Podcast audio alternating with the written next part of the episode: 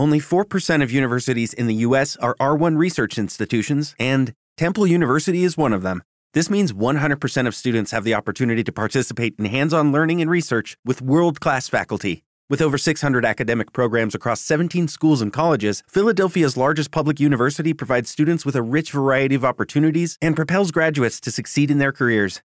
Temple University. Schedule a campus tour today at admissions.temple.edu/visit. Hola, yo soy Buda. Yo soy tal cual Aitor. Y yo soy Nathan Prince y esto es Panorama Pop.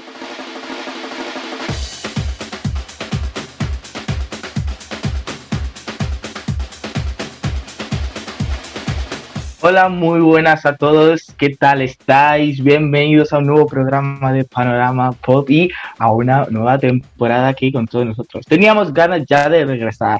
Queremos saber qué tal están vuestras vacaciones, qué tal habéis pasado y todo. Aquí traemos un nuevo programa muy especial, los tres puntos, y no solamente eso, una nueva diva y artista pop que aquí adoramos y estaneamos. Sí, señor. Y es nada más y nada menos que Cristina Aguilera. Hello, everybody. ¿Qué tal? Muy buenas. Bienvenidos de nuevo a Panorama Pop.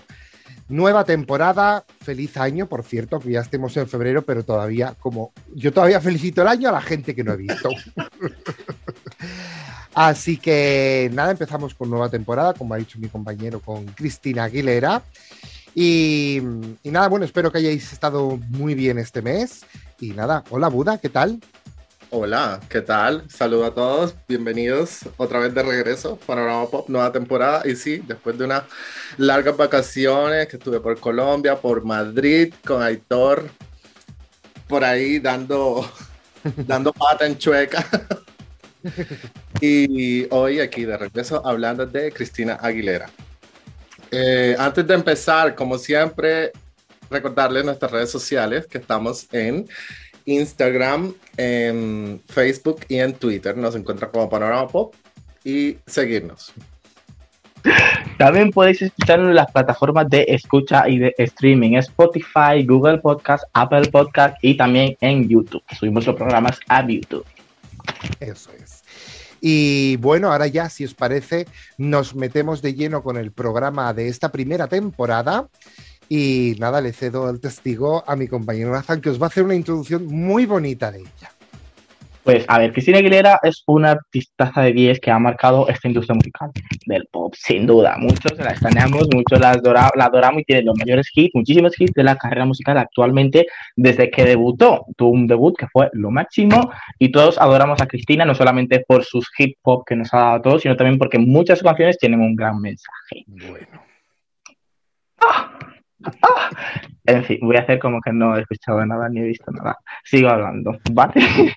Eh, que tiene una carrera que en muchos momentos, que la vamos a repasar aquí en este podcast, dividido en varias fases y en varias partes, pero a lo largo de toda su carrera musical ha tenido muchos altibajos, como lo dice las palabras altos y bajos, y que en algunas ocasiones a mí personalmente me parecen más que injustos. Pero bueno, aquí que damos la bienvenida a este repaso de la carrera musical de Cristina Aguilera y os invito a que sonáis con nosotros al podcast y que escuchéis las varias partes que tenemos preparadas en un futuro. Dicho todo esto, vamos a hablar de Cristina Aguilera, su disco debut, eh, Cristina Aguilera debutó con su disco debut y homónimo Cristina Aguilera el 24 de agosto de 1999, el año en el que yo nací, precisamente de, mi quinta. Eh, en este disco cuenta con varios productores, pero los productores principales son Johan Asberg y Ron Fair. Tiene cinco singles en general, cuatro oficiales y uno promocional. Todos ellos lo petaron, fueron número uno en el Billboard Hot 100, que los voy a contar. El disco también debutó como número uno en el Hot 200 de Billboard. Y Jenny Battle, que fue el disco, bueno, el primer single promo oficial, vamos a dejarlo ahí, fue número uno también durante siete semanas consecutivas y ha vendido alrededor de 7 millones y medio de copias actualmente. El segundo single sería What a Girl Wants, que a mí no me gusta mucho la canción, en fin, ya hablaremos de ello. También fue número uno en el Billboard Hot 100 de la época. I Turn to You, que esta balada de la época fue número 3, no llegó más alto en el Billboard Hot 100. Y Common Over, All I Want Is You, Baby, fue número uno en el Billboard Hot 100 de la época. El disco ha vendido alrededor de 10 millones y medio de copias solo en Estados Unidos y también fue número uno en el Billboard Hot 200. O sea que un boom para toda la época. Cristina vino petándolo nada más empezar. Muy bien, muy bien. Bueno, el de, bueno, te dejo a ti, Buda, hablar del debut de Cristina. Venga. Y yo, como soy muy Britney, a lo mejor digo alguna barbaridad. Eh, fíjate que este álbum yo lo vine a escuchar porque hay un podcast que yo hice de los primeros que hicimos, ¿no? De este primer Sí. álbum, lo escuché en realidad completo fue para este álbum.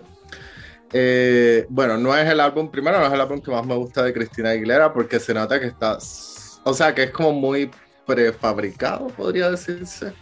Sí, es un disco muy prefabricado de la época. de, de su carrera y se nota, se nota porque, claro, a diferencia de todo lo que ha hecho después. Pero claro, yo siempre destaco mucho la voz de Cristina Aguilera y pues los sencillos en general me gustaron. Ginny Navarro me gustó.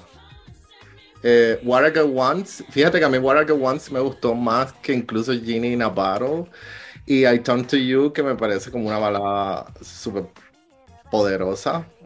Y, pero la que no me gusta casi es la de Come On, Come On Over. No sé, a mí esa canción no, Uh, no me llega. No sé. No, no, no, no sé. No sé por qué, pero. O sea, ¿Y la la versión paso- en español tampoco? No, menos, peor.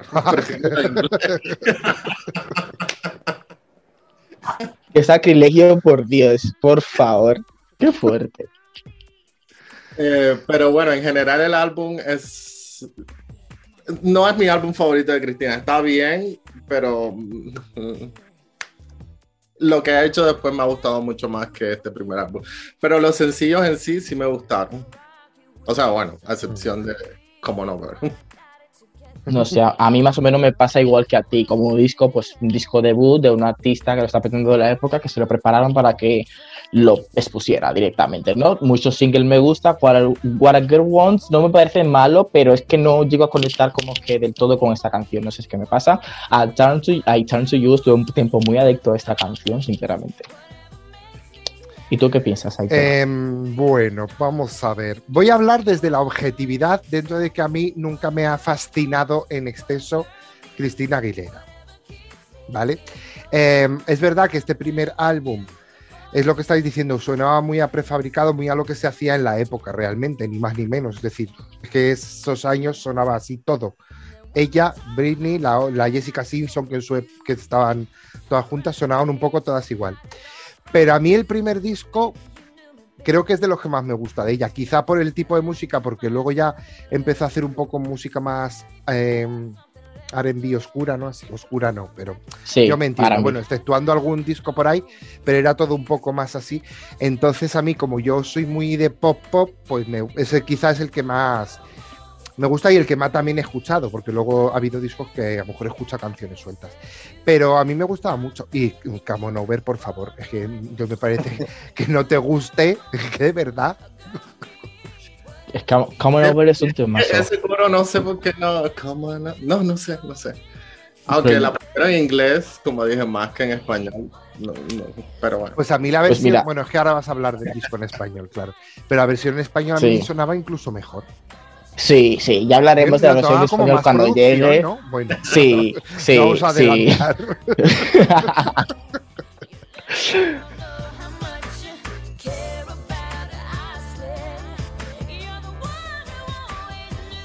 Dicho todo esto, chicos, saltamos al próximo año, exactamente al 12 de septiembre del año 2000. Nueva década y nueva música. Bueno, ni tan nueva. La versión en español, mi reflejo de su debut en inglés. Exactamente, coge cinco canciones de su debut en inglés y la versiona al español, incluye otras canciones originales al español que no estaban en inglés.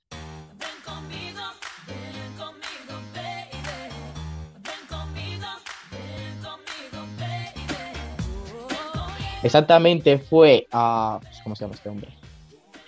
Rudy. Pérez, Rudy. Pérez y Diane Warren quienes se encargan, encargan de mm, traducir las canciones en inglés y los grandes éxitos en inglés de su debut en inglés, adaptarlos en español para este disco. El disco eh, debutó en el Billboard Hot 200 en el puesto número 17, pero se mantuvo en el puesto número 1 del Billboard Hot Latin Albums durante 19 semanas, o sea, en el top.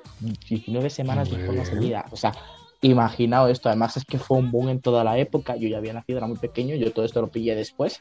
O sea, mm, mm, fenomenal, fenomenal. Tuvo un montón de singles oficiales, tres, pero luego tuvo muchos promocionales, porque grandes de ellos eran las versiones en español de los singles que ya había publicado en inglés. Este disco también, si no recuerdo mal, incluye una colaboración con Luis Fonsi, si no te hubiera conocido, que me encanta, me gusta muchísimo, me encanta la balada esta, de los pelos de escarpias y de así. Me encanta. Porque para los que no lo sepa la gente, Luis Fonsi existía antes de Despacito. Es verdad, cierto, cierto. Porque antes de yo no me doy por vencido también. También. A ver, ¿qué más iba a decir? Nada, el disco en cuanto a sonido, pues es un pop muy de la época, de lo, aunque ya era el año 2000, pues era un pop de los años 90, de finales de los 90, porque no es que entras en un siglo nuevo o en un año nuevo y cambias el sonido de la música así por completo directamente, que digamos. Aunque también sí es cierto que este disco tiene más mm, R&B, sonidos, bastante más sonidos latinos, tiene salsa, si no recuerdo mal, algo de cumbia por ahí, sin, eh, Cha, cha, cha. que tenía exactamente sonidos latinos que esto también pues refleja mucho su cultura, aunque ella no hable el español perfectamente. Muy bien. Yo tengo que decir que es. Bueno, es el único disco de Cristina Aguilera que tengo.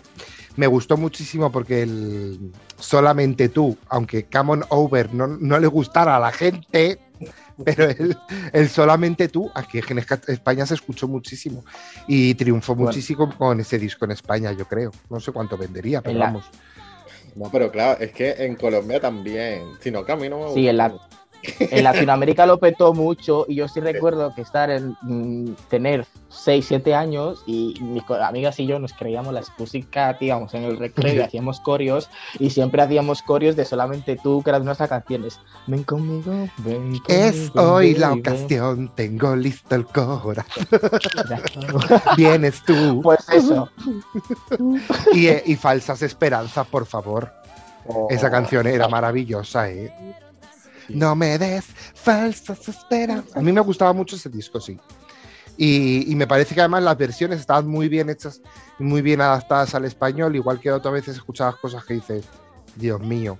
Me acuerdo que en su época sacaron los, no sé si eran los NSYNC, yo creo que eran los NSYNC, que sacaron una canción, la versionaron en Es verdad. español, la de, creo que era Gone, Ah. que luego la, Era Oh. hasta ya no respira. que decía, por favor, qué mal, es que cantaban mal en español.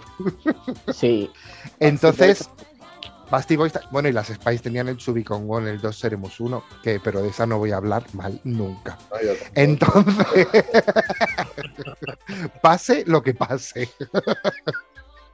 Pues mira, eso te lo permito porque Selena Gómez tiene una versión en español de Juses que habla mal, canta mal, después de ese año sin lluvia que canta perfectamente. Y yo no la. No, a ver, sí le he puesto verle la canción, pero bueno. Ahí, punto. Ya No, está, yo tengo ya unos principios. Entonces es verdad que el disco me pareció muy bien, las versiones, las que eran en español solo, pues está claro, pero las que eran versionadas, eh, la de por ejemplo Genio Atrapado, pues me parecía que estaba dentro de, de que estabas muy acostumbrado a escucharlo en inglés, pero no te, no te sonaba No mal. sonaba mal. No, sonaba No. muy bien. Entonces, bueno, me, me gustó mucho, me gustó mucho el debut en español, que además nos ha traído, después de muchos años, muchas cosas. Sí, la verdad es que sí.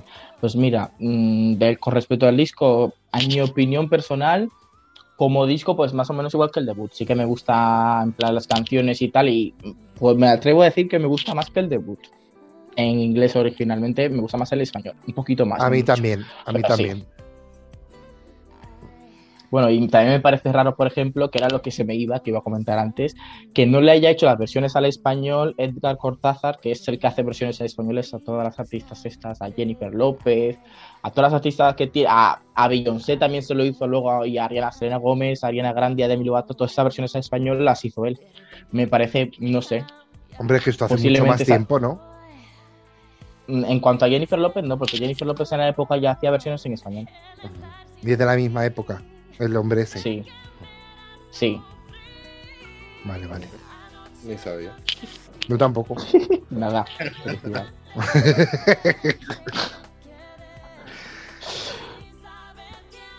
Vale, saltamos ya a My Kind of Christmas. Sí. Vale, dicho todo esto, ahora llegamos a My Kind of Christmas. Siguiendo su discográfica, este disco navideño fue como que, si, no tengo mal entendido, si no, si- yo lo tengo entendido así, sirvió como para saltar la deuda con su discográfica y cambiarse de discográfica, según tengo entendido, ¿no? Es un disco que sacó una canción navideña para promocionarlo y fue publicado el 24 de octubre del año 2000 en el Reino Unido, pero fue publicado el 27 de noviembre del 2000 en Estados Unidos y el resto del mundo. Eh, el disco llegó al puesto 28 del Billboard Hot 200 y la canción de Christmas Song, que es la canción con la que promocionó el disco navideño, solo llegó al número 18 del Billboard Hot 200. Eso también hay que tener en cuenta que durante esta época estaba con la gira debut de eh, Cristina Aguilera en Concert Tour, que a la vez que promocionaba el disco en español, el disco navideño y el disco debut en inglés. O sea, todas estas cosas y la gira, todo. Mm. Que por cierto, eran las Destiny Child las teloneras. Las teloneras. Ah, sí, sí, sí. qué pánfilas.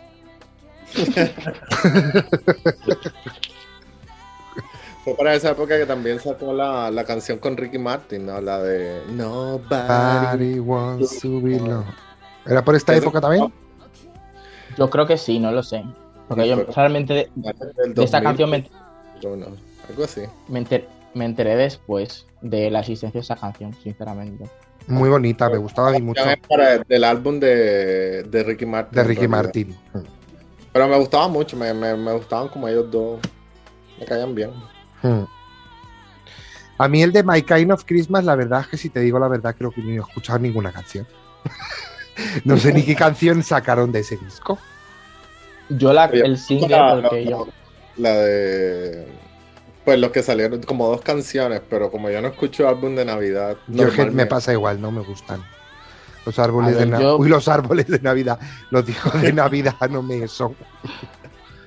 Yo como disco navideño no suelo escuchar discos enteros, pues sí hay veces que me pongo alguna, me hago una playlist con canciones, buen rollista que me gustan y tal, y sí que me he escuchado la canción esta, pero bueno, una canción más de Navidad y esta no tiene nada que os perdáis, súper importante, Mm. en mi opinión. Bueno, pues seguimos con la discografía. Eh, hay que mencionar que justo nada más pasar todo esto, en el 2001 tuvo un super exitazo que fue Lady Marmalade eh, de la banda sonora de Moulin Rouge junto con Pink, creo que era recordar Pink, Kim Sí. Maya, y Maya, ¿no? Kim Tin Kin y Maya y, y Missy Elliott. que nunca me acuerdo cómo se llama la otra, Kim Tin. Lil King, Lil King, Eso. Entonces, entre la transición de, de esta primera era, que bueno, realmente es su primer disco, el español y el de las Navidades, y lo que vamos a hablar ahora, viene el Lady Marmalade. Eh, antes de hablar de Stripped, voy a hablar de eh, Just Be Free, unos toques así como muy... mm, mm. Bueno, Just Be Free, que mucha gente a lo mejor no sabe de qué estamos hablando, o si no lo sabe, pues lo vamos a aclarar ahora mismo. Es un disco que, bueno, se le llamaba entonces Mistape, es como un disco de maquetas. En su época no fue oficializado. eh, se empezó a. Yo, yo recuerdo, y que nadie me detenga ahora, yo me acuerdo haberlo escuchado por internet, entonces en la época en la que lanzó su primer disco. Y eh, estaba, eh, bueno, fue un disco de maquetas que grabó con la discográfica eh, Warlock Records, mientras que ella era una chica Disney cuando estaba con Britney, con Justin, todos- toda esta época de cuando era una adolescente. Entonces ella, pues la llevaron a esta discográfica, los padres o quien la llevaran en su día, grabó algunas maquetas con ellos, pues para ella, como tal, las maquetas, luego llevarlas a las distintas discográficas. La cosa es que no, eh, por lo que un poco investigado, no llegó a firmar ningún acuerdo con esta discográfica que le grabó las maquetas y ellos se quedaron con todas las maquetas. ¿Qué pasó? Cuando ya vieron que pegó el pelotazo, querían lanzarlo. eh, bueno, todo el movimiento de Cristina, eh, todos los managers dijeron que no podían lanzar eso porque, claro, primero entonces no sabía casi ni cantar, que de hecho si escucháis el disco, la voz no es muy, muy de niña, claro, tenía 14 años. Bueno, la cosa es que perdieron un juicio y en el verano del 2001, el 21 de agosto, lanzan Just Be Free, que como os digo, no es un álbum oficial dentro de la carrera, pero es un álbum de Cristina Aguilera. Eh, bueno, es un álbum que tiene 14 canciones, perdón, 12 canciones, Eh, dos de ellas son, tres de ellas son remixes de otras canciones, no se lanzó single nada. Bueno, de este disco prácticamente no hay ni cosas de ventas ni cosas por el estilo. Al cabo del año, de los años, en el 2010, eh, se metió a, Spotify y ahora se puede escuchar oficialmente dentro de la discografía de Cristina, pero bueno, es una cosa ahí rara que está entre medias. Y creo que, bueno, no sé si habéis escuchado algo, es súper team, música teenager, música que ni el primer disco es así tan teenager. Entonces, bueno, queda ahí un poco en el limbo, pero por comentarlo un poquito.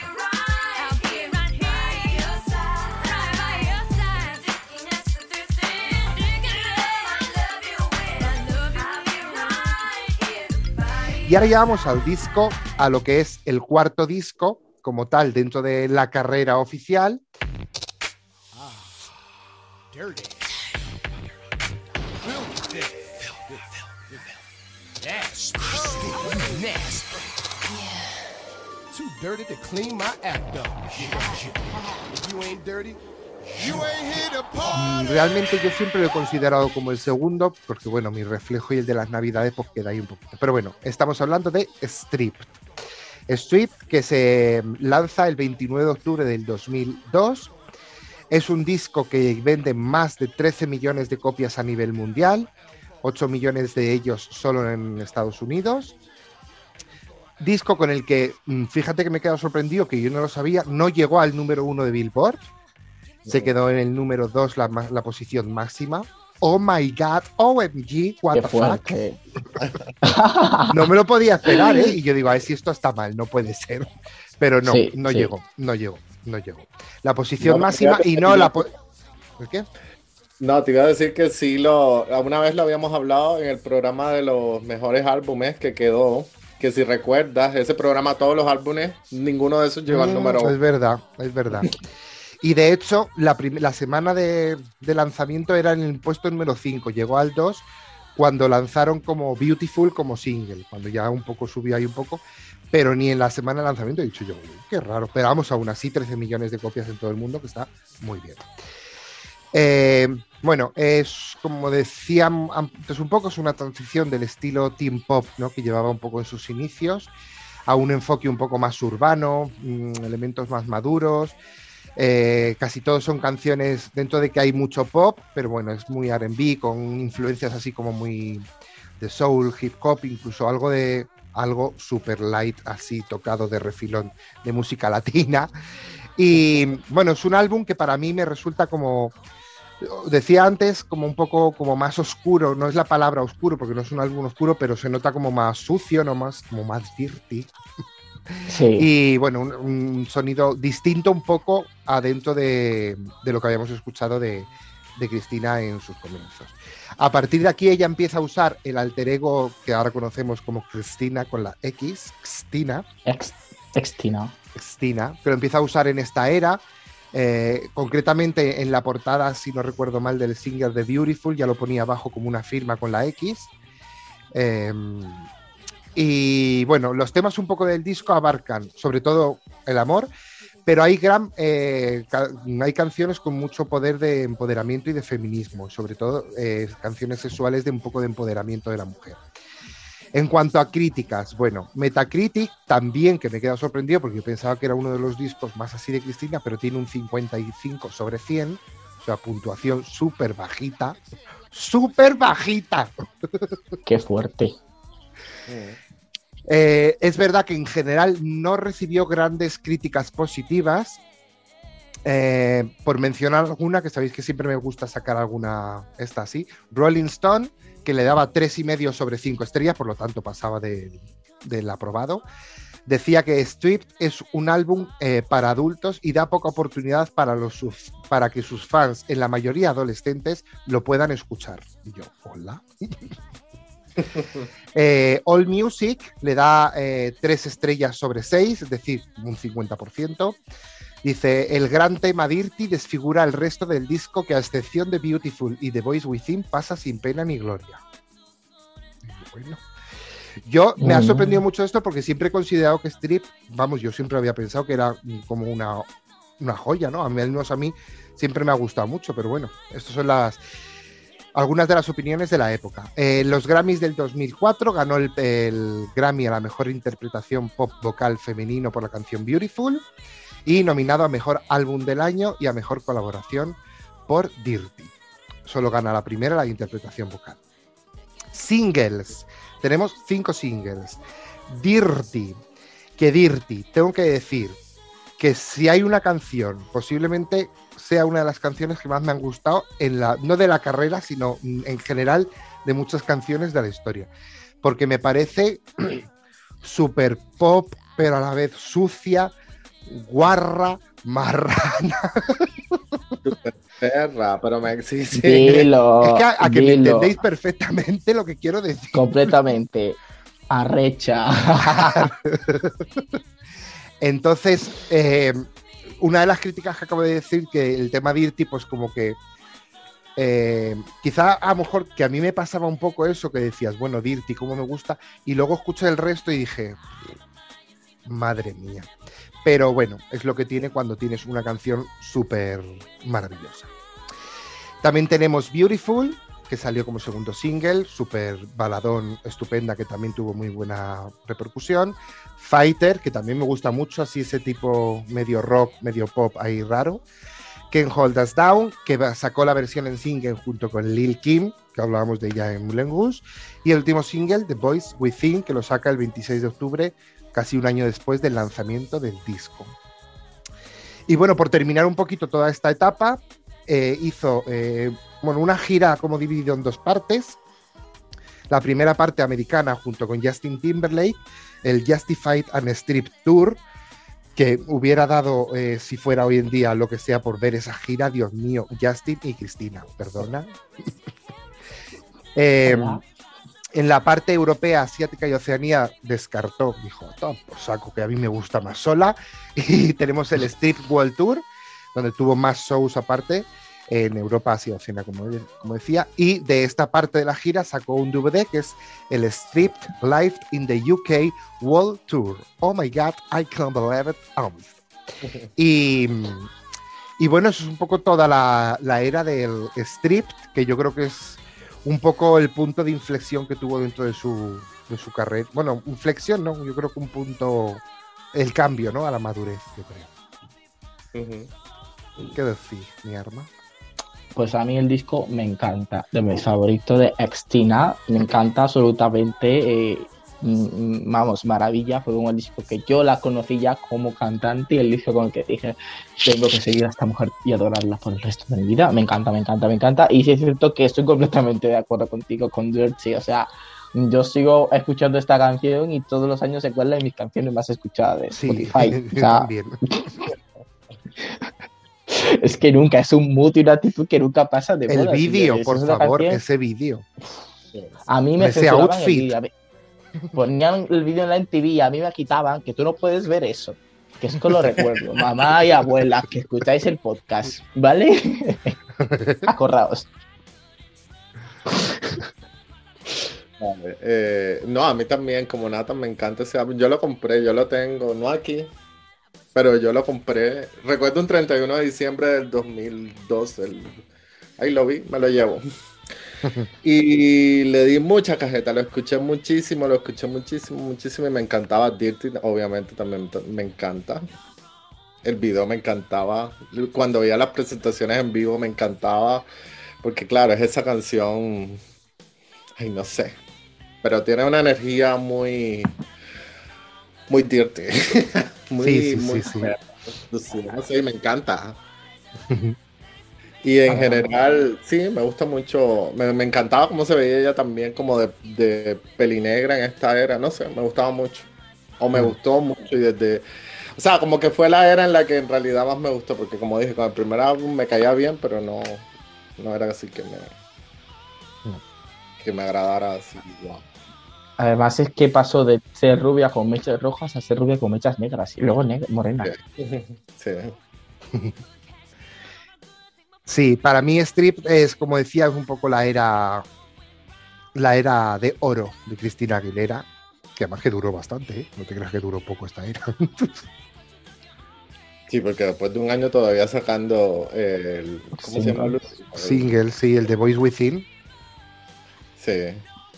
Aparte que también me gustaba que ella se involucró mucho en este álbum. Yo no sé si ella lo produjo, pero por lo menos las letras, ella en todas las letras tiene que ver. Pues Eh, mira, las, las, let- las canciones están todas compuestas por ella, con otros Sí. con escritores como todo el mundo, pero bueno, están todas las del disco, todas absolut- menos eh, una que se llama Impossible, que es de Alicia Keys. Ah, sí. Y productores no aparecen, pero pone como productora ejecutiva Cristina Aguilera junto con Ron Fair y Glenn Ballard. No especifican exactamente qué canciones, pero Glenn Ballard está aquí. No sabía. Glenn, Glenn Ballard. Sí, ¿lo conoces? Ah, vale. No, porque Glenn Ballard es el productor de Jagged Little Pill, de Alanis Morissette. Ah, vale. Ah, Pues sí, los tres y ella aparece como productora ejecutiva. Que el ejecutivo ya sabemos que es un poco el que toma las decisiones finales. Mm. El que pone la pasta y dice aquí mando yo. Aquí, decís, aquí hago lo que se dice yo. Es verdad. A ver, Sí. yo sí sé que, por ejemplo, de Fighter, sé que se la, se la escribió ella, que habla de una relación, bueno, por lo menos lo que vi en cosas de cotilleo, las cosas como son, que habla de una relación con una persona con la que acabó mal, con un ex, Hmm. y que el ex iba dejando a ella de la mala. Fighter es una canción maravillosa, ¿eh? Fighter Al me encanta. papá también. Ahora no me acuerdo si es I'm Okay o es la última, que tiene una letra como bastante me- medio fuerte.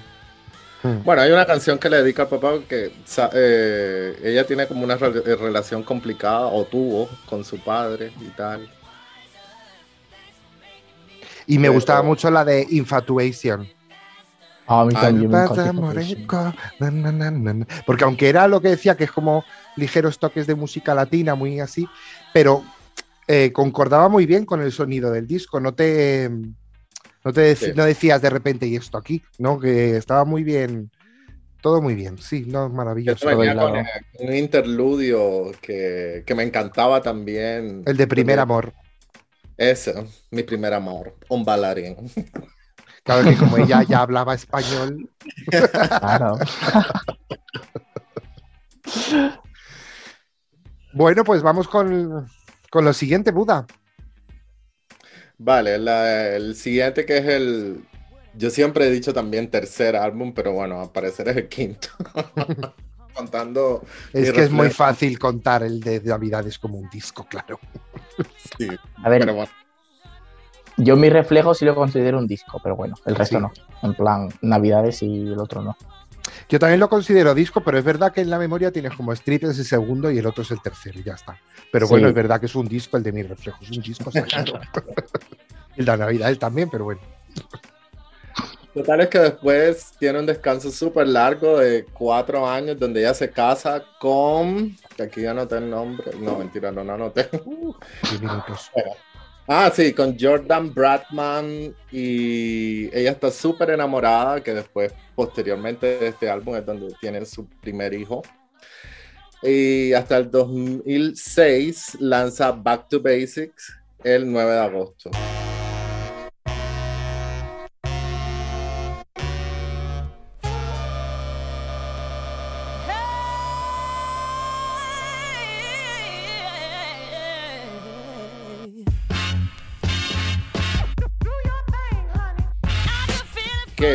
Un álbum doble. Primer el CD 1 tiene 13 canciones, CD 2 tiene 9 canciones. Y un álbum que tiene, que combina elementos de pop, de RB, pero que también tiene mucha influencia de jazz, de soul. Precisamente como el título del álbum, Back to Basics, se refiere como a lo, estar regresando como a lo básico de la música o algo así ya que es un álbum que está inspirado en sonidos de los años 20, 30, bueno, esa música de por allá, jazz, soul de Estados Unidos, que ella ha dicho que le gusta, supongo que será por sus padres o que la, la escucharían ella de pequeña, digo yo acá. y a su vez, pues estos sonidos de los años de principio del siglo XX, digámoslo así, hasta mitad del siglo XX, eh, la música del álbum, pero también líricamente es un álbum que se nota mucho eh, que está enamorada de su esposo Jordan, o que estaba enamorada en ese entonces de su esposo Jordan, porque tiene muchas canciones que hablan de amor, muchas canciones que hablan de su matrimonio, incluso el primer sencillo Ain't No Other Man, que traduce como No hay ningún otro hombre. Y todas las canciones, le dedicó muchas canciones de ese álbum a él, o sea, que ella estaba súper enamorada con ese álbum. Eh, sencillos tuvo Ain't No Other Man, Heart, que es una balada que me encanta mucho, me parece que es de las mejores baladas de ella. Candyman, una canción que también escuché muchísimo. Eh, tiene, y tiene Slow Down Baby y Oh Mother, que, son, que fueron más bien como sencillos promocionales. Promocionales, sí. Sí, el álbum vendió más de, pues no encontré como una cifra exacta, pero creo que vendió más de 6, 7 millones de copias, debutó en el Mm. número 1 y estuvo nominado a Mejor Álbum Pop en los Grammy y ganó Mejor eh, Canción Femenina Pop con Ain't No Other Man, estuvo nominada Candy Man también en Mejor mejor canción femenina. De los productores del álbum, se puede decir que la primera parte del álbum, el primer CD, es el productor principal, porque hay varios. El productor principal es DJ Premier. Y la segunda parte del álbum la produce en su totalidad Linda Perry, que es La de. la de Beautiful y la, una, pues, la productora que trabajó con Pink también en. ¿Cómo se llamaba ese álbum? Misunderstood. Y bueno, total es que Linda Perry produce las nueve canciones que hacen parte del segundo álbum de Back to. Y mm, sí, realizó un Back to Basic Tour que yo no recordaba, lo había olvidado, pero yo lo tengo en DVD, lo compré. Tour, que Ah. fue del 2006 al 2008. Te lo juro que no me acordaba que yo tenía este DVD. Mm. Lo. Curioso dato. Y. o sea, no compré el álbum, pero me compré el DVD. Bueno, es interesante. Claro, habrás visto algo que te gustó más que el álbum. Es que bueno, el álbum, a mí, no, es que- a mí me gusta el álbum. Se me hace muy largo porque es- tiene 20, 10, 13 más 9, son que 22 canciones, un álbum que se me hace muy largo. Mira, Eh, quizás la música no es la, la- Pero tiene cosas que me gustan mucho el álbum. Ya, tiene mejor crítica que, por ejemplo, que Street. Metacritic le da 69 sobre 100. bueno. bueno. Mira, un número mágico, un buen número. el Claro. 69. Ese siempre es buen número. Y supongo que también es porque tendrá buena producción, las líricas, bueno, creo que Cristina Aguilera como en cuestión de producción y de arreglos eh, cuida mucho su, su, su- lo que lanza. Pero bueno, lo que quiero decir es que me gusta más Strip que este álbum. Pero no es un álbum que tampoco me desagrade así de todo. A ver, ¿qué puedo decir de Back to Basics? Primero, un álbum doble con 22 canciones, no hay quien lo escuche. o escuchas un, una- un CD o escuchas otro. Eh, me lo estuve escuchando ayer de cara a preparar un poco el programa. Es verdad que no sé si estaréis de acuerdo conmigo. La primera parte, porque claro, es verdad que en Spotify no sabía bien hasta dónde llegaba cada disco. Luego ya lo miré un poco, porque hay como que pone parte Enter the 2, Circus. sí, o algo Sí. así. Ah, el- Enter the Circus, es verdad, ahí empieza eso. Esa segunda parte mm, me gusta menos que toda la primera, no sé por qué. O a lo mejor es como ya estaba tan cansado de oír el disco que ya no le hacía caso. Es verdad que la Es que es primera lo- parte es- es un poco más... Es más pop, ¿no? Lo otro ya es. más pop. En cambio, la segunda parte es como más de esos sonidos del principio del siglo XX. Pero, tal. por ejemplo, Ain't No Other Man está en el primer, la primera parte. Sí. sí. Pero ese canción, ese es, es un sonido muy de. Como el, el que De la época, esto, del- ¿no? Por sí. eso me, no me, choca, me chocaba, digo, pues qué raro que no esté en la segunda parte, ¿no? Claro, querrá meter canción, no sé, bueno, será, yo creo que es más temas comerciales que otra cosa. Pero me pega Sí. más esos sonidos con lo otro. Y bueno, el disco está bien, está bien. Me gusta, me sigue gustando más Strip también a mí, aunque tenga mejor puntuación, pero me sigue gustando más Strip. Pero bueno, está, no está mal, no está mal. No puedo decir tampoco gran cosa porque es un disco que tampoco he escuchado mucho. Hmm. Pues a mí me pasa prácticamente muy parecido lo mismo que a vosotros, o por lo menos que a ti, Héctor, yo el disco pues me cuesta llegar al final, sinceramente no me he escuchado el disco completo, sus dos partes, pero sí es cierto que tuve una época que estuve muy obsesionado con Slow Down Baby, me encanta la canción y me flipaba mucho, y Ain't No también estuvo un poco pillado, también un poco de la canción. No sé, sí es cierto que... ¿Eh? Esa canción no me gusta tanto. Ay, no. A mí Pues, me gustaba a mucho. mí yo la escuché. a mí yo la escuchaba y no, no, es que a mí, por ejemplo, esas canciones no me gustaban en la época, ni siquiera Candyman. Yo empecé a que me gustara esto poco después, sinceramente. Y mira, mm, como disco y tal, pues no me parece de sus mejores discos, pero sí siento que tiene canciones que me gustan. Las cosas como son. Candyman me gustó No sé. más que la otra. Sí, Candyman me gusta más. Aparte que me acuerda mucho. Bueno, es que tengo recuerdos de cuando me mudé a Bogotá y allá en todos lados la ponían y hacíamos toda la coreografía. Candyman, Candyman. Candyman. Entonces con esa Sugar canción agrada Candyman. muchísimo. Me- Me da como buen ánimo esa canción. Sí, muy borrollista. Sí.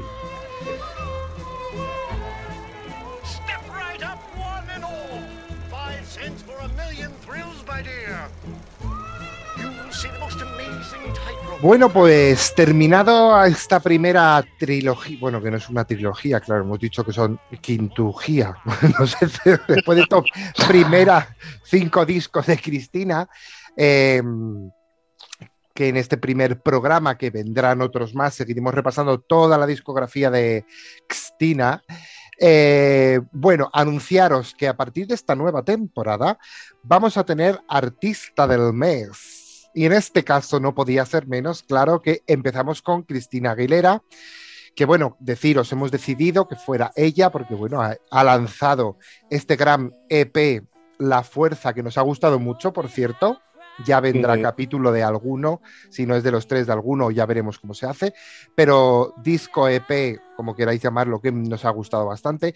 Así que artista del mes en Panorama Pop, Cristina Aguilera. Así que atentos a todas nuestras redes sociales, a todos nuestros canales de escucha y a YouTube, porque vendrán cositas eh, acerca de Cristina durante todo el mes, que esperamos que a todos los mm, fighters, iba a- ¿no? Se llaman fighters los fans. Sí, Sí, llaman Fighters. Eh, me ha salido la primera, fíjate, me acordado. Así que atención a todos los fighters porque se vienen cositas este mes que esperemos que os guste mucho. Claro que sí. Y bueno, ¿qué más tenéis que decir, chicos? No, pues nada, eh, un placer estar otra vez aquí de regreso en esta, esta es la quinta temporada, sí, quinta temporada. Quinta temporada bueno, ya. Que nos sigan escuchando, que nos sigan escribiendo sugerencias. También nos pueden escribir sugerencias de artistas de los próximos meses, no sé, vamos a ver. Y, o Con de- cuidado. Sí, con cuidado también. Igual, bueno, eso entra en discusión también aquí. También, también. Eh, Hombre, hombre. Claro. o de programas futuros y tal. Y, y nada, nos vemos, nos vemos y nos escuchamos el próximo domingo. Así es. Bueno, Y- chicos, yo quería deciros, bueno, me despido y ya está. Ah. Bueno, chicos, yo quería deciros que nada, que eso, que para estar atentos a todas estas cosas tenéis que seguirnos en las redes sociales, evidentemente, que ya lo hemos dicho antes, pero bueno, decirlo una vez más no está de nada de mal. Y que, ay, se me olvidó lo otro. Yo nadie va haciendo el ridículo. Nada. Fue Mariah. Mariah. Ay, se me ha caído la corona. Oh, me quedo calma. Es- es- Esto lo, esto lo editas y lo pones como Y de estación. Toma salsa. Ay, qué bueno. Ay. Bueno, ya está. Bueno, pues eso. Que nos vemos y escuchamos la semana que viene. Que no sé de quién es el programa. Da igual, ya veremos porque no tenemos ni idea. Así que nada, chicos. Adiós. chao.